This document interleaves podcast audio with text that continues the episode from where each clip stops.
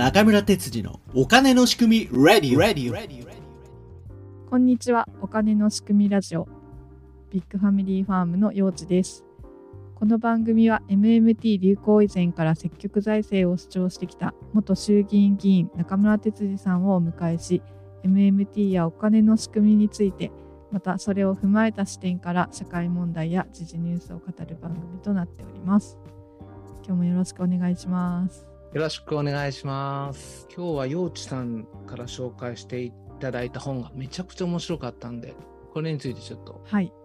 2人で話していけたらなと思ってます。はい、その本というのがですねブーランジェリードリアンさんっていうパン屋さんがあってねそこのお店の方で田村洋二さんっていう方がですね書いている「捨てないパン屋」っていう本があります。すごいテーマですね。捨てないパン屋。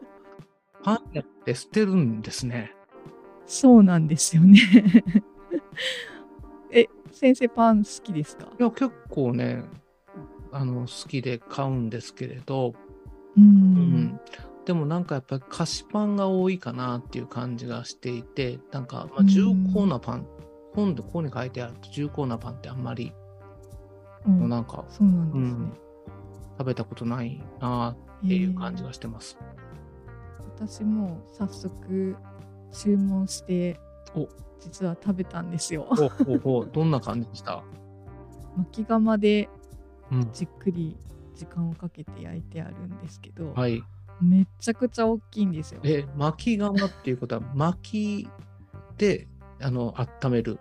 巻き、そうですレンガかな、うん、なんかレンガでこう組んで自分で自作のパン窯大きなパン窯でうん。焼いてるそうなんですけど、はい。うん、それを私蒸して食べたんですけど、うん。もう本当にあ美味しいっていう感じよりもなんか後からあもうなんかまた食べたいって感じになるんですよ。そうなんですね。うん。いや、ちょっとそれ食べてみたいな。そう。なんかずっと食べてたいっていう感じのパンでしたね。うん。え、なシンプルな1キロか、1キ ,1 キロかなんかで送ってくるんですか？えっとね ちょ本読んでもらったらわかるんですけどいろんな仕事をすごくこう簡素化してるんですよね。はいうんうん。あのパンもですね注文すると4種類しかなくて、うん。うん。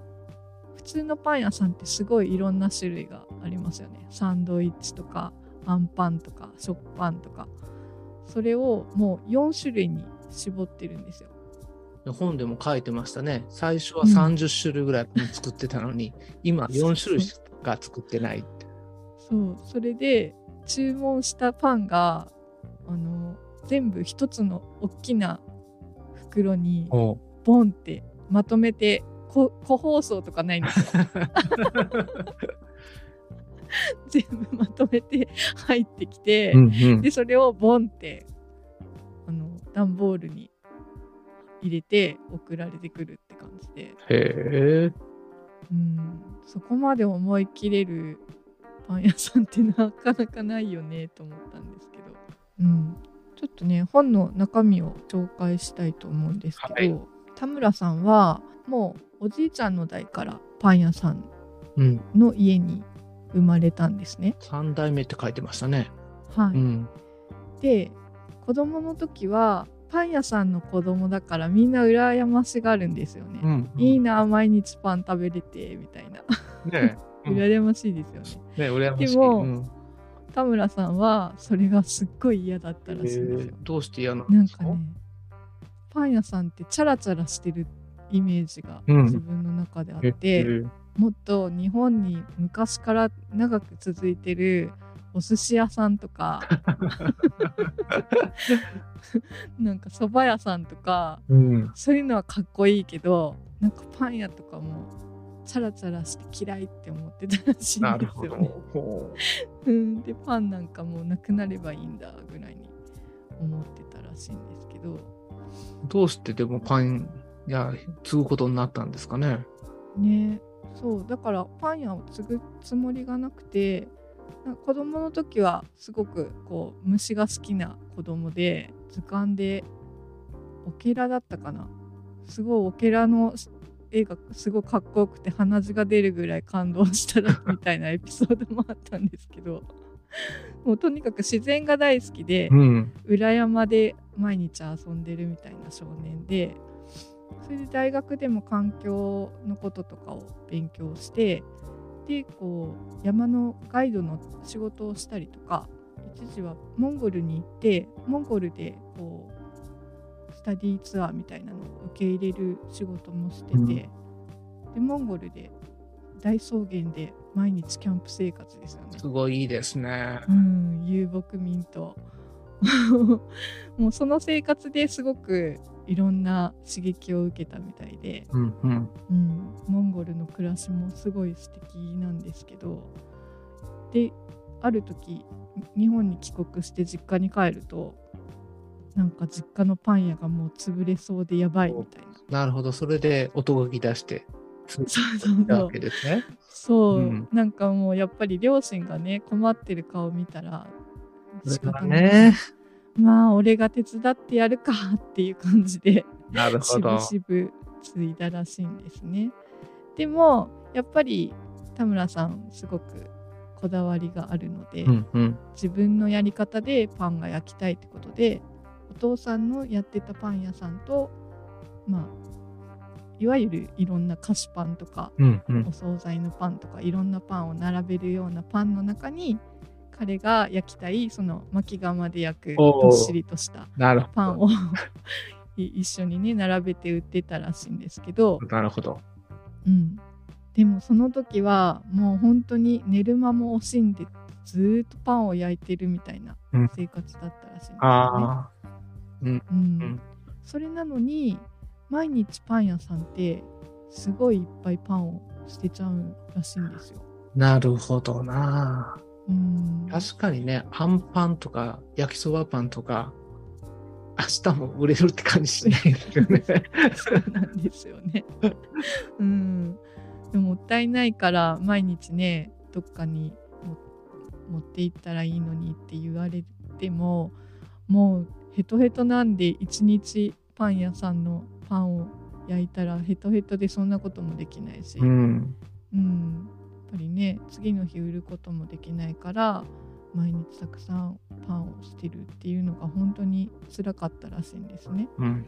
うん、それで、あうんまあ、ちょっとね本場のヨーロッパのやり方をちょっと勉強したいって言ってヨーロッパに行くんですよね。そう、夫婦で行かれるんですか？そうそうです。すごいな。うん、なんかその前にも一回行ってフランスのパン屋さんのうん。様子とか見てたので、まあそれをもう一度見に行くっていう旅があるんですけど、うんうん。全然違うんですよね日本は主食お米だけどうん。もうフランスって3食パンみたいな、なるほどね。うんうん毎日買うからもういろんなパンがなくても売れるんですよねうん。主食だからね。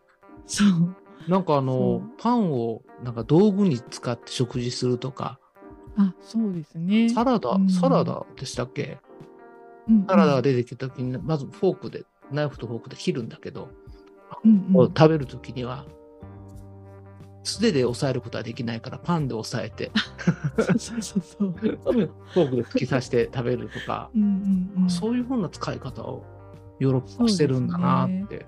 道具みたいな感じですようんうんね、まあ、生活の中にこう、パンが本当に根付いてるっていう感じですね。うん、やっぱり歴史が違いますよね日本人うん。でその本にも書いてあったんですけど小麦ってあの消化できないんですよね。ええそれ本で書いたの見て、あそうなんだ。最近よく、うん。なんだっけ小麦粉フリーっていうかグルテンフリーあの。食材が結構流行ってるのは知っていて、うん。なんで突然小麦が悪者になってるんだろうなって不思議だったんですけど、うん。世の中にグルテン小麦のから取れるタンパク質が消化できない人がいるっていううんことが分かってじゃあなんでフフランスとかねヨーロッパは主食にできるんだって言ったら、うん発酵させてるからなんですね。なるほどね。発酵させてしっかりそれを消化できるように変えうん。てるっていうことなんですよね。なんか2つの菌があるとか書いてありましたね。うんうんうんそうですね乳酸菌と酵母菌ですか。酵母菌うんなんかねイーストっていうの、あれ、酵母菌でしょそうですね普通パンはそれだけで 焼くと思うけど、う。うん。実は乳酸菌を使うんですね。うんこれがね、本読んでびっくりしましたね。そうですね確かにちょっと酸味があるんですよねう、ん。あ、その、たまドリアンさんのパンあ食べあるとうんでもねほんとお腹に優しいのかな体にしっくりくるというか、え負担になる私も多分少しあるんですよ消化でしにくい体質なのかーうん。普通のパン食べるとねすごい胃胃がもたれたりとかするんですけどど。そういうのがね全然なくて、うんうん。うん、そのフランスのパン屋さんの様子をですね自分も働きながら体験してくるんですけど、うん。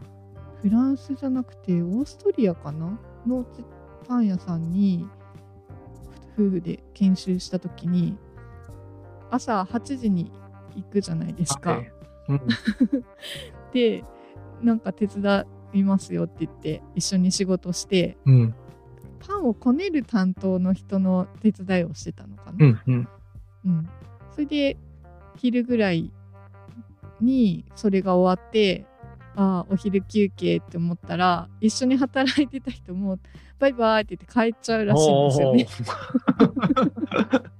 4時間。でえいやさすがに昼に帰れないだろうと思ってもじもじしてたら「お前たちの仕事も終わったんだから帰っていいんだぞ」って言われて「えーみたいな 日本じゃねありえないですよねねえ8時から5時までって決まってるから仕事が終わってもなんか仕事見つけてうんうん。し会社にいなきゃいけないみたいなのがあるけどなんかねそこでは自分の仕事が終わったらとっとと帰っていいっていう、すごいですね。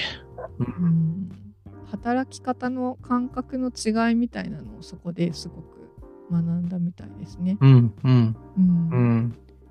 そこ、そこは本当になんか、日本は9時から5時までちゃんと働いて、まあ9時から6時の会社も多いけど、うんうん。あの、昼休み1時間だったら法定労働時間8時間なので、うん。9時から6時までになるんですよ。